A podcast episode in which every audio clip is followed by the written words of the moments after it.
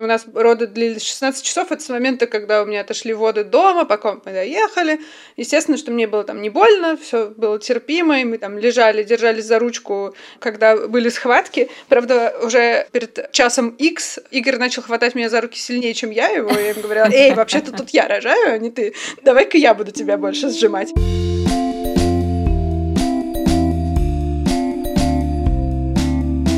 Всем привет! Это самый честный подкаст о материнстве «Ты же мать». Нас здесь трое. Меня зовут Настя Красильникова. У меня есть сын Федор, ему три года и девять месяцев. Меня зовут Саша Давлатова, у меня трое детей. Сын Миша, ему 19 лет, сын Костя, ему 6 лет, и дочка Маша, ей 14. А меня зовут Настя Хартулари, у меня есть дочка Варя, ей 2 года и 8 месяцев. А может быть, 2 года и 9 месяцев. Я поняла, что я плохо считаю. Наш сегодняшний выпуск про присутствие мужа на родах. Мы уже немножко затрагивали эту тему, когда рассказывали друг другу, как мы сами рожали.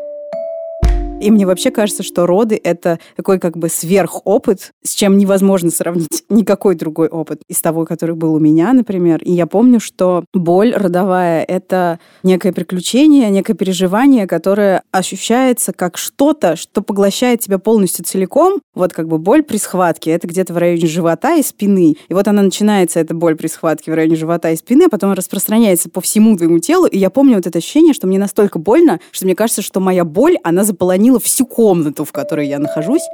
Но мы решили сделать отдельный эпизод, скажем так, про разный опыт женщин, про опыт, когда ты берешь с собой мужа на роды, или он сам за тобой увязался, и про тот опыт, когда ты почему-то от этого отказываешься. И мы очень рады, что с нами сегодня две гости, которые нам расскажут про то, как у них все это происходило.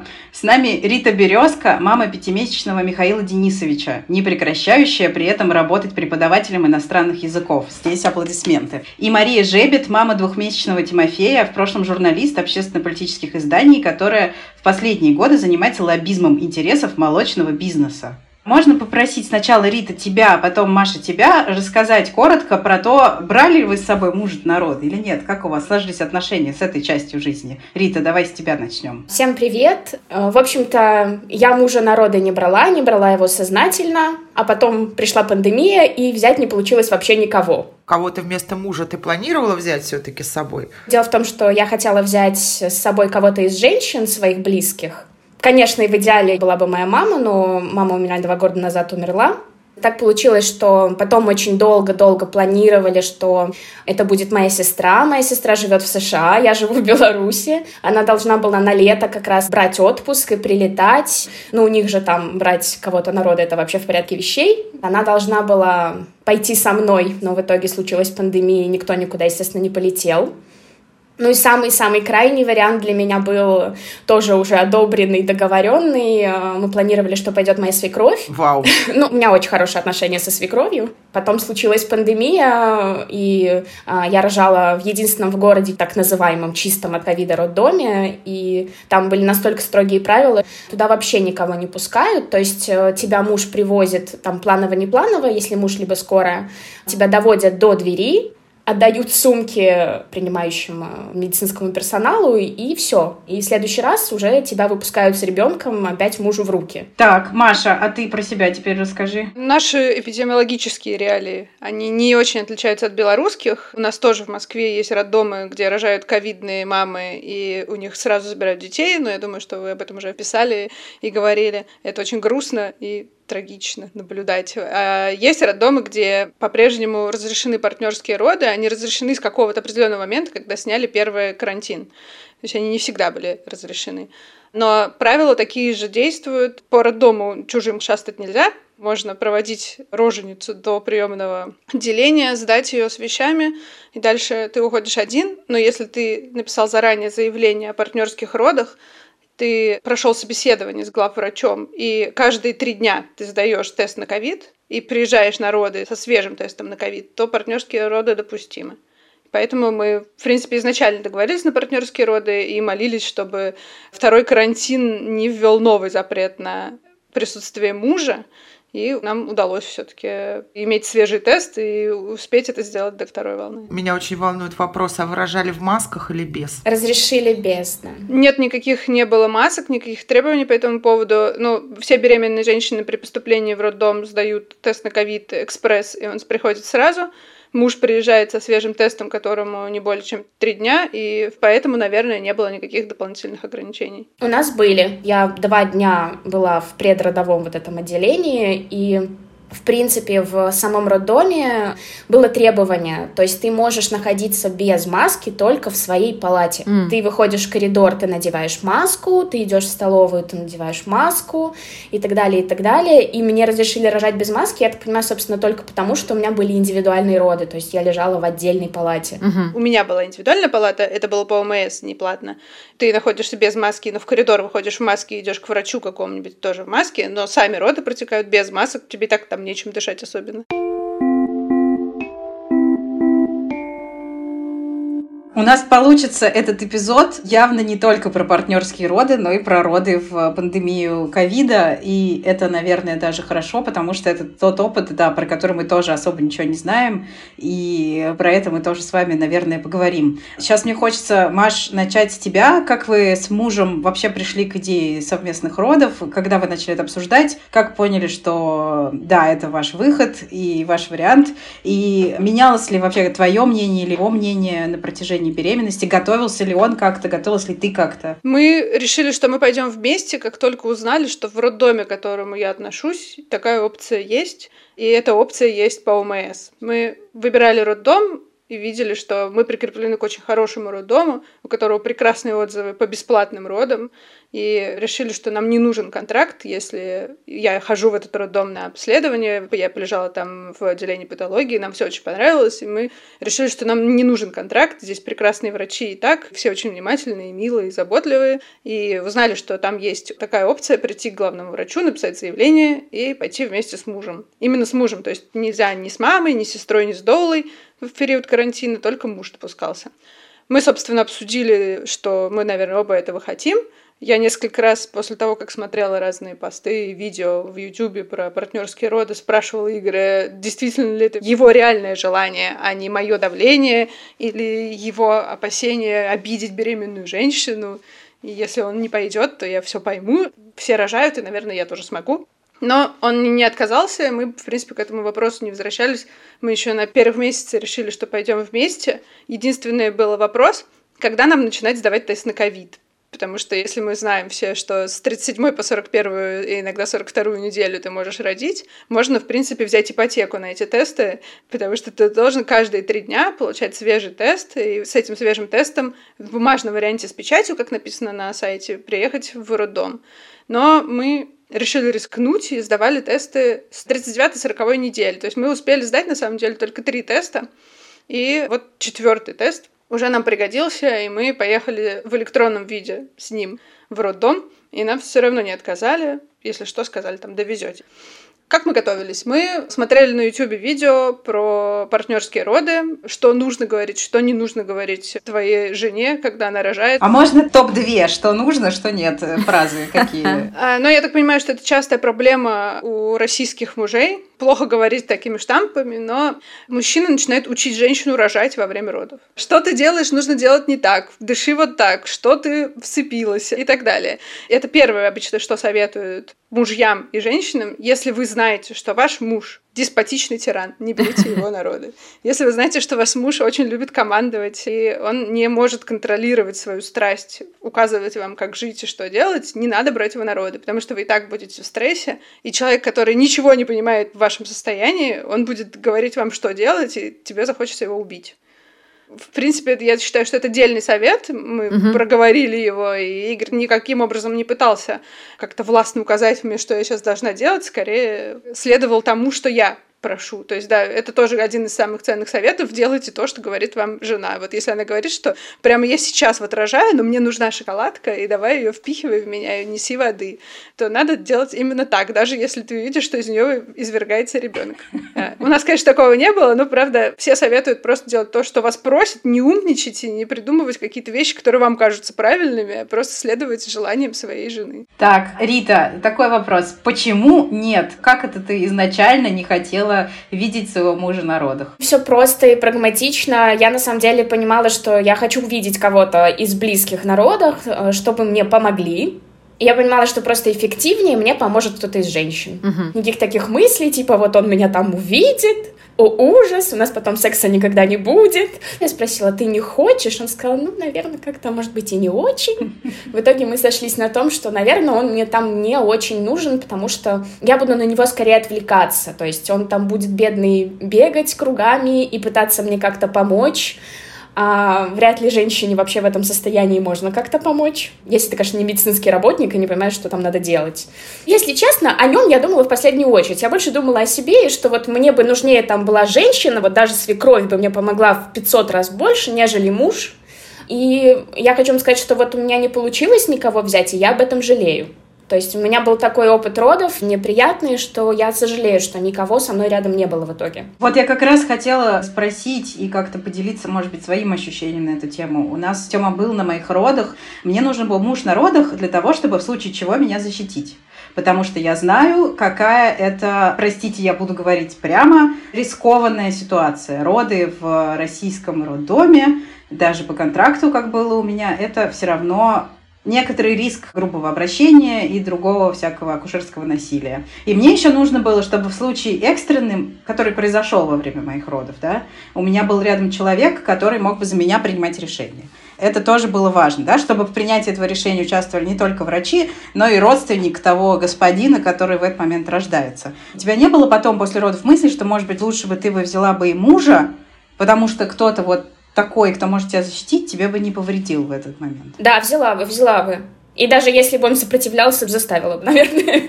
Ну вот я, кстати, подумала, что лучше бы все три раза со мной был муж, ну или кто-то из близких, если это невозможно муж там по каким-то причинам.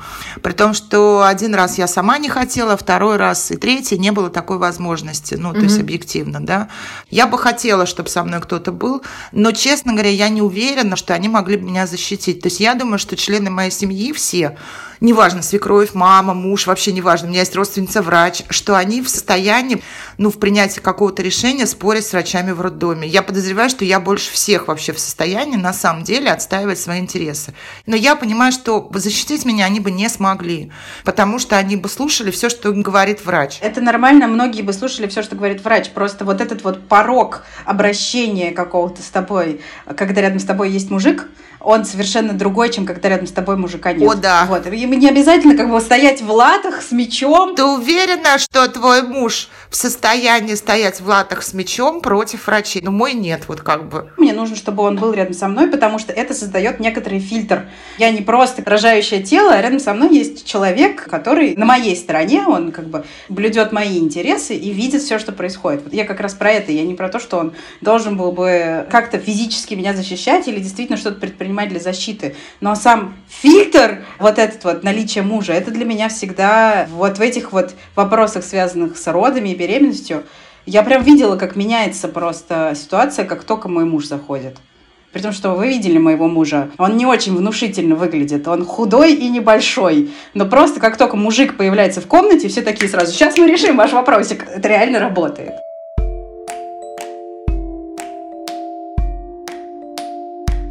Маш, а тебе помог муж на родах? Он тебя защищал? Да, я хотела сказать, что я с Настей полностью согласна, что даже если это неправда со стороны медперсонала, внутренне ты чувствуешь уверенность, что кто-то проконтролирует процесс твоих родов, когда ты уже в отключке. Вот у нас роды длились 16 часов, это с момента, когда у меня отошли воды дома, пока мы доехали.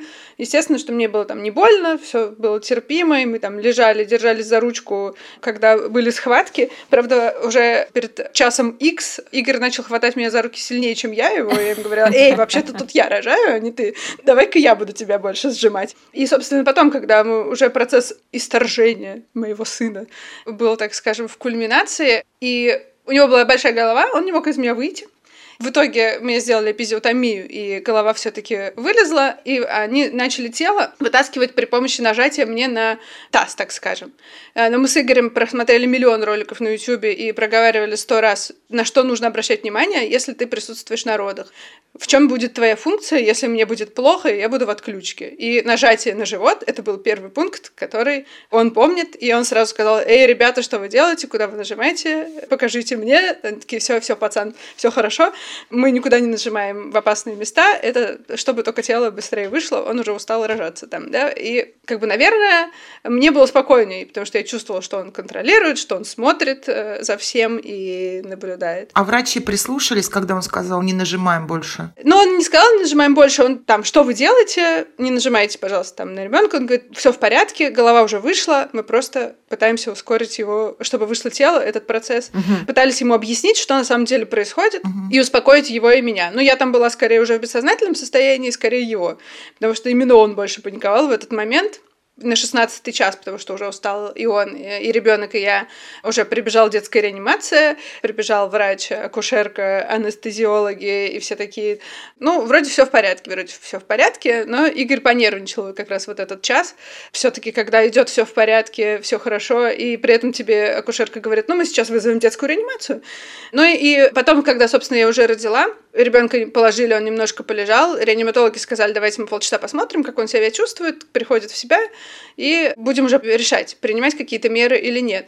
И все это время, после того, как он на мне полежал, и пока он не пришел в себя, с ним ходил Игорь на руках и обеспечивал ему контакт кожи к коже и родственные э, какие-то связи устанавливал. И для этого тоже я хотела, чтобы он был, потому что если экстренное кесарево или еще что-то пошло бы не так, я бы хотела, чтобы он был рядом с ребенком после его рождения, если я это не смогу сделать. Вот у меня была абсолютно такая ситуация. У меня было экстренное кесарево, и меня отвезли в реанимацию, как это обычно бывает с людьми, у которых кесарево. А была ночь, и всю ночь мой ребенок провел на груди у Темы. И э, фотографии там Тёма мне в реанимацию присылал, как они лежат, а у него на груди ребенок. И да, если бы не было мужа, то ребенок бы жил один. Был бы у него контакт пеленка к пеленке.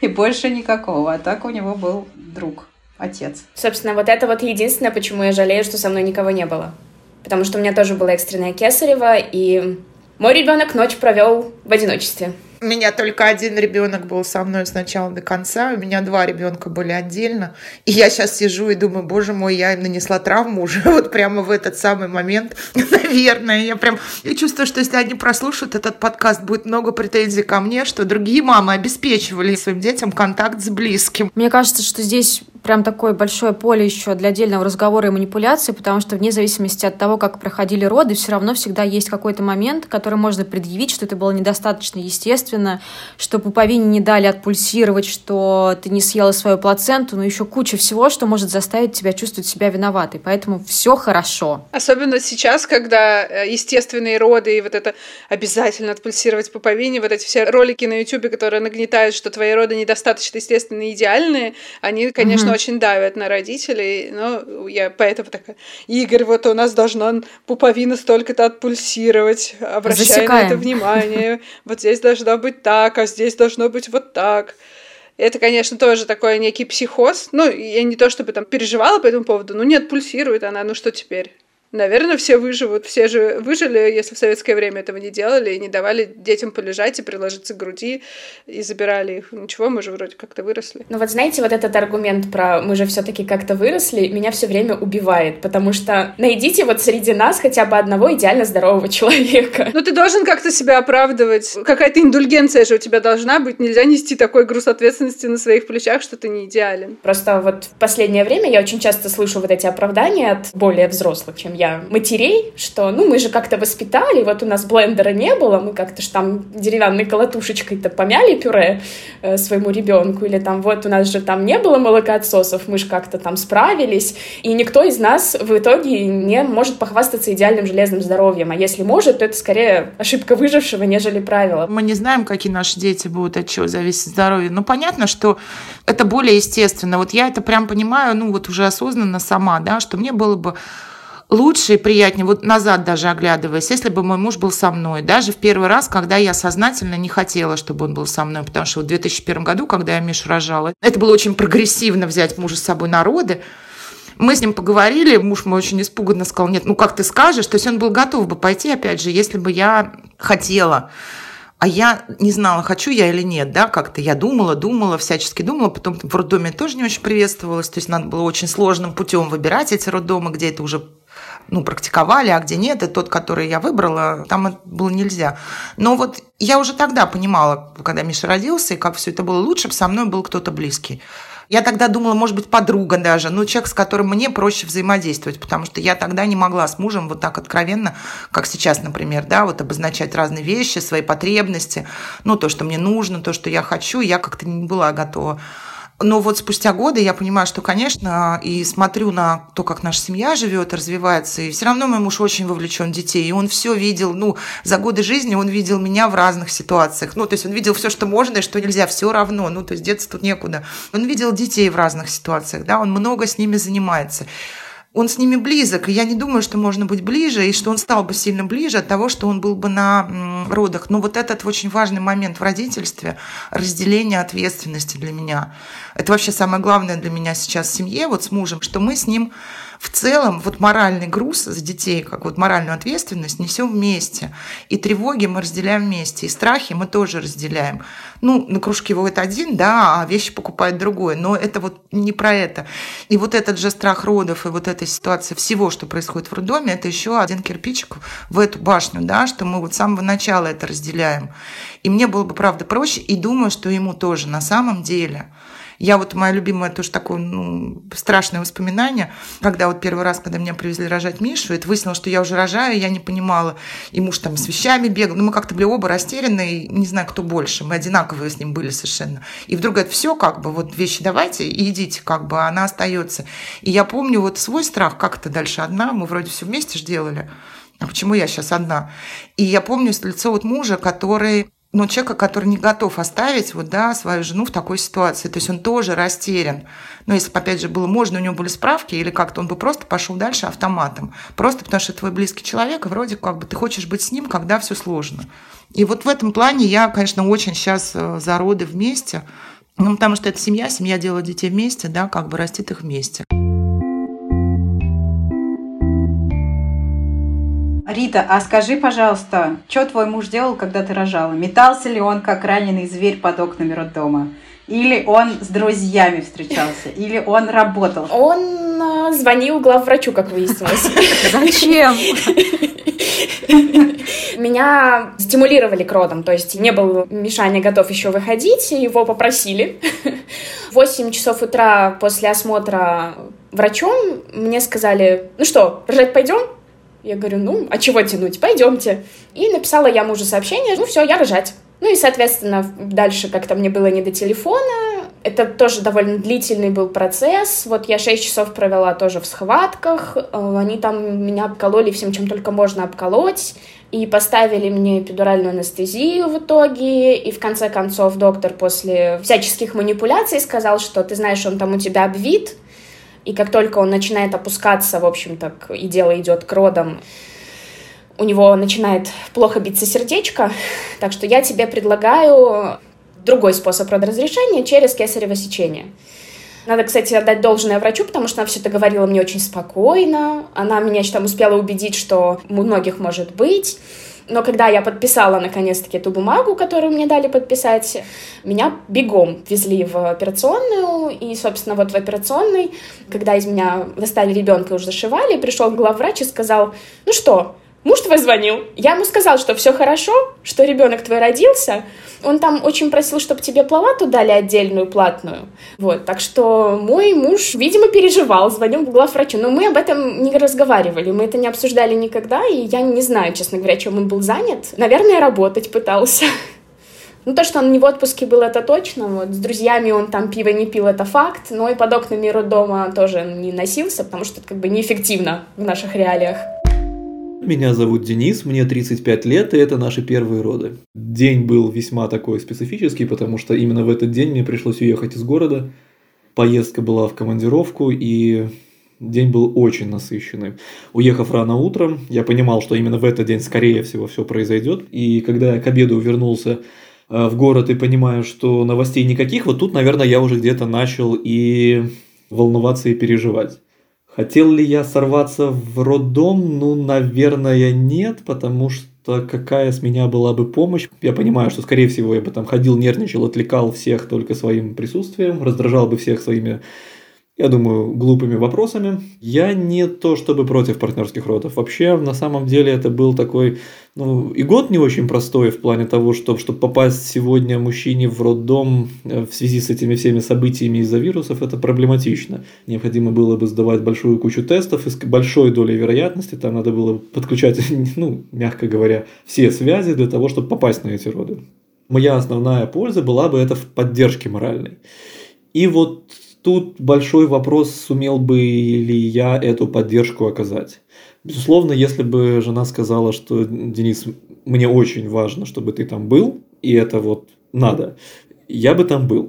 Но когда было право выбора, и я видел, что вроде бы как бы никто на этом не настаивает, я все-таки особо тоже не рвался в родильный зал. И уже когда отметка времени перевалила где-то, наверное, ближе к 4 часам, я уже действительно начал так волноваться, где же жена. Она, я знаю, что она мне сообщила, что она ушла в этот процесс уже. И вот я уже начал тогда звонить главврачу, который, собственно, меня и успокоил, сказал, что все произошло, молодцы, поздравляем. Вот, и здесь я, собственно, уже где-то так и выдохнул, и начал э, радоваться этому событию. А как произошла их встреча с ребенком? Когда меня выписывали. Вот, кстати, я хочу сказать, что еще второй момент, да. Первый момент, что я пожалела, почему со мной никого не было, и задалась вопросом, почему же я никого с собой так и не смогла взять, это когда, собственно, меня кисарили, до этого я 6 часов лежала и слышала, естественно, даже если ты рожаешь в отдельном боксе, все равно слышишь, как орут другие. И у меня уже за 6 часов сложился определенный такой, знаете, паттерн, что вот сейчас кричит женщина, потом кричит ребенок, значит, все хорошо. А мой сын не кричал. И у меня случилась там небольшая такая мини-истерика, потому что а, я хватала за руки анестезиологов и прочих врачей, которые вот вокруг меня стояли, и спрашивала, почему он не кричит? Где мой ребенок, что с ним и почему он не кричит? А, ну, выяснилось в итоге, что, в общем, с ним все было все хорошо, его просто отдали сразу же под лампу, и, в общем-то, после кесарева, как оказалось, не все дети кричат, но, тем не менее, все у них в порядке, они дышат, и все с ними хорошо. Вот это был первый момент. А второй момент — это когда тебя после Кесарева отправляют в обычную палату, отдают тебе ребенка, и дальше ты, ну, делай с ним все, что хочешь. А тебе плохо. Я помню, у меня был шок, потому что э, надо было пойти поесть. Ко мне три раза уже заходила вот женщина, которая там еду дает. Она говорит, ну что ты не идешь есть? Я говорю, ну потому что у меня ребенок, как я, что я с ним сделаю? Вот он не спит, я же не могу его оставить. Она говорит, так бери его, иди с ним. Говорю, ну вы прикалываетесь, мы по коридорам ходим в масках. Мы там боимся до ужаса, что что-то случится, и вы хотите, чтобы я ребенка вот так просто взяла и потащила через там пол, значит, крыла? Нет, ну, в общем, в итоге э, муж мой встретился с ребенком, когда нас выписывали. А, я его не успела покормить, потому что его возили там на определенные медицинские еще да, обследования, чтобы меня поскорее выписать. Он орал ужасно. Он кричал так. Я не знала, как мы его довезем, потому что он ужасно кричал, у него на руках, мужа моего на руках, он ужасно-ужасно кричал, и, в общем, возможности а, покормить не было. Он его боялся очень. Я не знаю, может быть, это не у всех мужчин, но у моего мужа было, что он боялся взять его на руки, потому что он такой маленький, он такой хрупкий, непонятно, как его взять. Он же, боже мой, же я же ему сейчас что-нибудь сломаю. Он это быстро проходит. Ой, я так его понимаю, я тоже очень боялась Варе что-то сломать, не так взять на руки. В этом плане Ярослав оказался смелее. Но, с другой стороны, Ярослав первый познакомился с Варей, когда Варю забрали мыть, э, измерять и проверять рефлексы. Ярослав первый с ней познакомился, меня там пока зашивали. У меня были роды вагинальным путем, но у меня была тоже эмпизиотомия, поэтому пока меня там зашивали, приводили в порядок, с Варей был Ярослав. Денис до сих пор падает в обморок, когда я Мишане ногти обрезаю. Я очень его хорошо понимаю. Я тоже первое время боялась стричь Варе ногти, и это делал Ярослав. Маш, а вот сколько вы лежали потом в роддоме все? Как это было вот сейчас вот в условиях ковида? Ну, то есть муж был на родах, а он лежал с вами или он приходил, или как это? Последовательность действий у нас была примерно такая. Мы пришли домой и решили посмотреть сериал, а муж попить пивка. Ложимся мы на кровать, и тут со звуком открывающегося пива или пробки в ванной у меня отходят воды, такой... Как в кино. И все. Игорь, кажется, мы едем рожать, а не пить пиво и смотреть сериал. Э, он отвез меня в роддом, э, меня приняли, пока мне сделали все анализы, отправили в родовую палату, а Игорь отправили домой спать так как у меня безводный период, и непонятно, когда начнутся схватки, потому что схваток все еще не было. Я подписала документы, что я 18 часов в режиме э, выжидательной тактики жду, пока схватки начнутся. А врачи сказали, вот вы все документы сдали, мы знаем, что вы партнеры, вы скоро приедете рожать, мы вас проводим, но смысла вам здесь торчать нет никакого. И давайте вы поедете поспите, у вас будет больше сил, а когда схватки начнутся, мы вам позвоним, и вы приедете. У нас 5 минут от дома до роддома. И в три часа ночи его вызвали, а я все это время валялась в своей палате, сидела в телефоне, переписывалась с рожавшими мамами, рассказывала, что у меня отошли воды, что там получала напутствие, советы и так далее. В три часа приехал уже Игорь, он отпаивал меня водичкой, потому что в роддоме было жутко жарко. Видимо, для младенцев делают так, чтобы им было не очень дискомфортно вылезать в холодное помещение. Но мне было жутко жарко, и он бегал с водой. Меня тоже сделали эпидуральную анестезию. Я прекрасно со схватками, которые фигачат на мониторе, поспала три часа. А Игоря не было стола или там стула, чтобы он мог поспать, и поэтому он сидел в уголке на полу и пытался подремать, опершись там на стенку. Всем привет, меня зовут Игорь, мне 34 года, и недавно моя супруга Мария в декабре родила сына, и я ходил на партнерские роды. Ну, сразу хочу сказать, что э, ничего такого бояться не надо, никто не заставляет вас стоять там и, грубо говоря, смотреть на все происходящее. То есть я был по сторону, там, помогал принести воды, там какие-то такие маленькие просьбы, там окно приоткрыть в какой-то момент я даже настолько расслабился, как будто мы, не знаю, там едем в поезде в дальнюю дорогу, потому что это происходило порядка там 16 часов в общей сумме. И в какой-то момент я даже подумал, что что-то как-то я совсем не переживаю ни о чем. Но надо отдать должное, когда уже процесс подходил, так сказать, к завершению, последний час родов, когда уже и супруга устала, и я уже тоже, естественно, устал, потому что там не спал. И тогда, конечно, начинаешь уже переживать, потому что в этот момент ясно, что ты ни на что повлиять не можешь. А, люди бегают, суетятся, там дают всякие команды. Но прошло все хорошо, прошло все отлично. Сразу получил ребенка на руки, так сказать, контакт кожи к коже, все как сейчас рекомендуют делать. А, единственное, вот что я вспомнил, мне предлагали перерезать пуповину, но это было еще в процессе там, середины родов. То есть говорили, вот будете перерезать пуповину. Я говорю, ой, ну я не уверен. Ну, он говорит, ну давайте такой опыт, будет что рассказать. Я говорю, ну давайте. А потом в конце уже, когда до дела дошло, наверное, они посмотрели на меня, что я переживаю, и что-то даже мне предлагать не стали. Вот, собственно, все прошло без этого. Но основной момент, это, конечно, вот немножко просто почитать о том, как это происходит, чтобы не было вопросов. То есть я понимал, что вот, вот такие там схватки, условно, это нормально – вот такие какие-то вещи это нормально, что там все идет своим чередом. И, в принципе, персонал тоже нам помогал, очень говорил там, сейчас вот будет вот это, там, через столько-то времени мы будем рожать, там, сейчас вот мы там на таком-то этапе. И, в принципе, все шло планово, все шло спокойно. Самые переживания начинаются как бы в самом конце, когда самый тяжелый момент. Но, в принципе, очень быстро все это потом отпускает. То есть в какой-то момент все уже, все как бы выдохнули, я там, ну, как-то уже с ребенком полчаса побегал, э, все сказали, что все хорошо, вот, жена довольна, уже там принесли еды, ну, то есть мгновенно это все вылетает из головы, все равно понимаешь, что какие-то вещи всегда могут случиться, но я лично повлиять не могу, ну, по крайней мере, точно буду уверен, что я, по крайней мере, был там и попытался, ну, условно, там как-то помочь, поддержать, а не то, что я там буду дома ждать звонка и пусть как бы все течет своим чередом. Да, я принял бы участие, да, опять.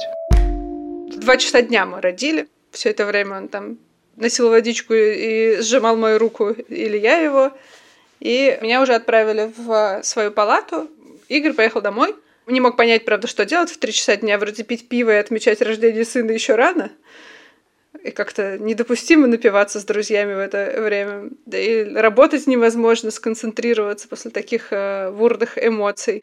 Собственно, потом у нас началась желтуха, нас продлили два дня нахождения в роддоме. У меня была депривация сна два дня, потому что ночью нужно обязательно ставить лампу. Не знаю, почему это нужно обязательно делать ночью, чтобы все страдали. Э, но, наверное, без страданий не проходят никакие роды, даже если сам процесс прошел ничего. И мы уже увиделись спустя там пять дней, получается, после родов. Ну, они уже были знакомы, и страхов таких особенных не было. Я, мы принесли домой его, и Игорь такой, так, ну что, это подгузник. Как там было? И начал его бурно переодевать, учиться, носить и так далее. То есть получается, что сейчас вот в пандемию, конечно, это тоже все такой эрзац, да, то есть партнер на родах может быть, но навещать потом не может. Все равно мама брошена, да, сама на себя. Нельзя навещать никому, нельзя ничего передавать. Ты сам не можешь спуститься никуда. Вот внизу, например, было кафе с кофе и едой какой-то, ты не можешь туда спуститься, потому что это запрещено мерами карантинными. Но он передавал мне еду, привозил. И в отличие от всех других роддомов, я ела торт и салат какой-то майонезный, потому что мне хотелось гадости. О боже, диета кормящей матери плачет сейчас. Вообще никто ни, ни слова не сказал, ничего не забирали, ни фрукты, ни овощи, ничего запрещенного советской педиатрии ему не отнимали. Ну, кстати, вот у нас, в отличие от длительной ситуации, еду приносили прямо в палату. Не нужно было шастать по всяким коридорам с маскочками. Просто женщина из столовой привозит еду прямо в твою палату. Ты там один потребляешь. Это первый стол какой-то там ужасный. Я помню, у меня акушерка, когда меня привезли из реанимации, отобрала шоколадку со словами «У тебя была операция, тебе этого нельзя». Вот.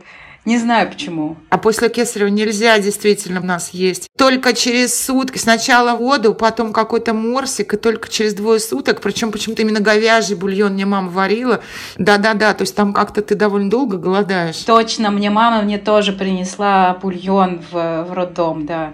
Но я есть не могла вообще ничего, я, я неделю типа не ела. Я за неделю похудела на 8 килограмм. А у нас на сайте роддома в памятке подготовки к родам написано был список вещей, которые нужно взять, и в нем уже было указано, что нужно обязательно взять с собой любимую еду, вкусняшки, все, что вы хотите, чтобы скрасить этот нелегкий период ожидания, и это тоже очень помогло. Мы взяли с собой действительно шоколадки какие-то, попить чай, еще что-то, чтобы можно было эти 16 часов не голодать. Рита, а если ты будешь еще рожать и пандемии не будет, ты возьмешь мужа? Надеюсь, я буду еще рожать. Планы такие есть. Ну, во-первых, я буду сразу просить кесарево сечение, потому что меня уверяли врачи, что вот если понадобится, то ты сможешь родить второго ребенка естественным вот вагинальным способом. Чем дольше я после этого думаю о втором ребенке, тем больше я понимаю, что а зачем? Чтобы я опять там 6, 8, 10, 12 часов промучилась в схватках, а в итоге меня все равно разрезали, но терять мне уже нечего, шрам у меня уже один есть. Поэтому я буду просто просить плановое кесарево сечение и, наверное, правдами или неправдами просить, чтобы меня поскорее просто выписывали домой, потому что, ну, само Кесарево было не страшно. Мне было страшно за ребенка, потому что он мне кричал. И мне хотелось бы, чтобы там был кто-то, кто сказал бы, Рит, все нормально, вот я его видел, с ним все хорошо.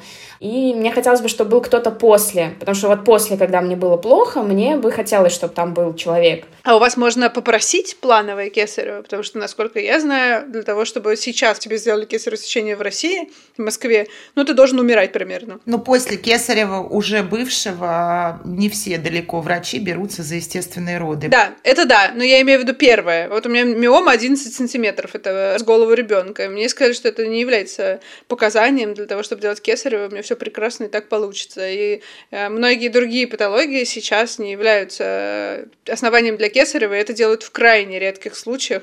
В общем-то, в том числе, потому что у роддомов есть план по кесареву, и он довольно низкий. Не знаю, может быть, у нас просто нет такого плана в Беларуси по кесареву. Но, честно говоря, что фантазия фантастическое, конечно, значит, у вас там происходит в Москве. Медицина шагнула вперед, потому что я хочу сказать, что у нас вот э, с кем я познакомилась с девушками там разными в роддоме и знакомых, кто последнее время рожал, вообще всех поголовно кисарят. Москва прошла этот путь просто. Вот я Машу, когда рожала в 2006 вот тогда кисарили всех подряд, и я, видимо, попала под раздачу, потому что впоследствии выяснилось, что ни одного показания вот из того, что было. Я не просила ничего. Я такая, что врач скажет, я то и делаю. Вот, это решение врача было. И все вот эти показания, которые звучали, они все рассыпались в прах. Более того, я была уверена, что третьи роды у меня будут спустя такие годы кесарева. Мне сказали, что да нет, сама. Потом сказали, нет, сама не получится там по каким-то причинам. Тонкий шов, еще что-то. Все-таки назначили кесарева. А потом, поскольку я начала рожать и не заметила, тут я уже очень боялась тоже, потому что они мне сказали две недели назад, что шов тонкий, ну, нельзя самой рожать. А тут сказали, а давай. Не во всех роддомах принимают, как ты правильно сказала, то, что называется ЕРПКС. Естественные роды после кесарево сечения. Мои любимые материнские аббревиатуры. На самом деле, Рита, я слушаю твою историю, и у меня же абсолютно она абсолютно точно такая же. Не только совпадение в том, что было экстренное кесарево, но еще у меня было абсолютно то же самое с э, ребенком, который не заплакал. И я пыталась у анестезиолога спросить, который надо мной вот так нависал, а у меня еще просто очень плохо ворочался язык, я почти не могла говорить, потому что мне было очень плохо. И я спрашиваю, типа, а что с ребенком? А он мне говорит, а им занимаются врачи. И я тут уже как бы просто улетела головой, потому что я поняла, что все, ребенок в общем, это было очень страшно. Еще время так растягивается, когда ты, ты не понимаешь, сколько прошло времени. Может, прошла минута, а может, прошло, там, не знаю, 20 минут. Вот. Но потом мне его да, сунули в лицо этого ребенка моего. И он так еще противно сказал. И я сразу поняла, что все нормально с ним. Все нормально такой говнистый, как надо. Маша, а муж вот э, говорил сам в итоге, вы обсуждали вот его вот эти основные впечатления от родов? То есть он как считает, ему надо было там быть, ему было это полезно? Ну, он единственный из своих друзей, кто был на родах. При этом наши друзья или наши родители, они никогда не сказали, типа, ой, ты что, с ума сошел на родах присутствовать? Э, зачем тебе это надо? Какая глупость, фу, там. Никто так не говорил, но это для всех было такое интересное. О, ничего себе, вы пойдете на роды вместе. Мой папа сказал, о, вместе народы. У нас в свое время один ходил, мы его блаженным называли.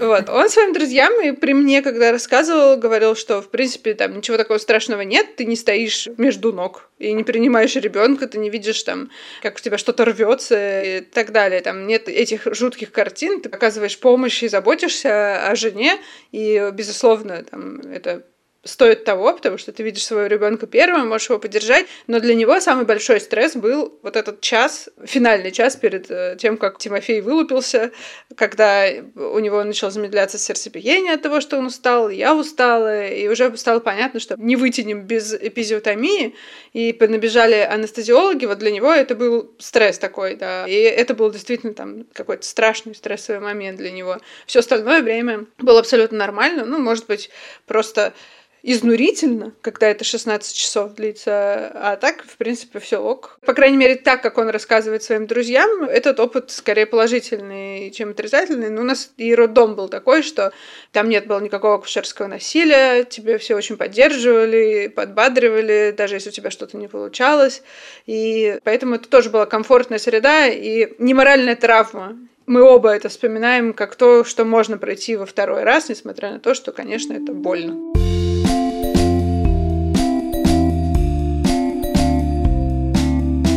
Это был подкаст «Ты же мать». Сегодня мы говорили о партнерских родах с мужем и о выборе рожать без мужа. Большое спасибо нашим гостям. Пожалуйста, не забывайте ставить нам оценки, оставлять комментарии в том приложении, в котором вы слушаете подкасты. Пишите нам письма на подкаст собакамедуза.io. Мы их все читаем. И обязательно слушайте другие подкасты «Медузы», пока вы ждете нашего следующего эпизода. Например, подкаст наших коллег «Сперва ради» или подкаст о музыке «Творческие планы» или подкаст о новостях «Что случилось?». Мы всех благодарим. И еще я хочу, мы никогда этого не делаем, но мне кажется, пришла пора сказать большое спасибо нашему редактору Ане Чесовой и нашему продюсеру Ане Коваленко, которые помогают нам сделать этот подкаст таким, как вы его знаете и любите. Большое спасибо. Спасибо, спасибо. Всем пока. Пока-пока. До встречи.